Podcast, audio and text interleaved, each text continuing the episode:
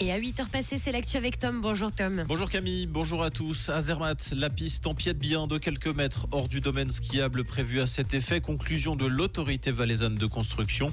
Concrètement, plus de 25 000 mètres carrés de pistes ont été damés hors de la zone autorisée. Seuls les filets de sécurité pourront exceptionnellement y être tolérés. Pour l'occasion, affirme la CCC. Il n'y aura cependant pas de conséquences sur l'épreuve de Coupe du Monde qui doit débuter fin novembre. Et si les grosses fortunes du pays portaient la responsabilité de l'augmentation des primes maladie C'est en substance l'idée avancée par le patron de l'assurance KPT qui recommande ce matin dans le journal Le Temps d'imposer une franchise de 10 000 francs aux millionnaires. Il estime par ailleurs que le nombre de caisses maladie devrait être réduit. Aujourd'hui, on en compte une cinquantaine, c'est trop. Selon Thomas Arnichberg, 8 à 10 caisses suffiraient pour la Suisse. Pour rappel, les primes maladie vont augmenter de 8,7% en moyenne nationale au 1er janvier 2024. Envoyez une carte postale gratuitement chaque jour via l'application de la Poste Postcard Creator. C'est fini depuis début novembre. Seule une carte par semaine peut être envoyée gratuitement. Le géant jaune poursuit ses mesures d'économie.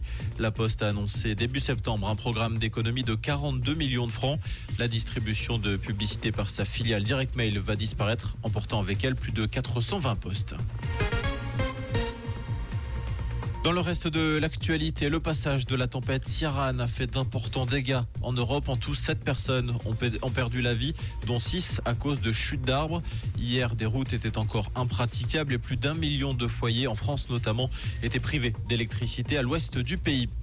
L'ex-star des crypto-monnaies Sam Bankman-Fried a été reconnu coupable de tous les chefs d'accusation après cinq semaines de procès. Il est accusé de fraude, d'association de malfaiteurs et de blanchiment d'argent. L'accusation lui reproche d'avoir utilisé à leur insu les fonds déposés par les clients sur sa plateforme d'échange de crypto-monnaies FTX. Il encourt jusqu'à 110 années de réclusion criminelle. Sa peine doit être prononcée ultérieurement. Alessandro Mangiaretti, le nouveau coach d'Yverdon Sport, a été présenté à la presse. Hier, le tacticien tessino de 45 ans a reconnu avoir beaucoup de travail, mais dit aussi prendre une équipe en confiance. Réponse ce dimanche où Yverdon se déplace sur la pelouse du FC Bâle. Comprendre ce qui se passe en Suisse romande et dans le monde, c'est aussi sur Rouge. Pour cette fin de semaine, si vous êtes encore à la maison, mettez un gros gros pull, hein. une bonne écharpe aussi et même une paire de gants. C'est la journée la plus fraîche de la semaine.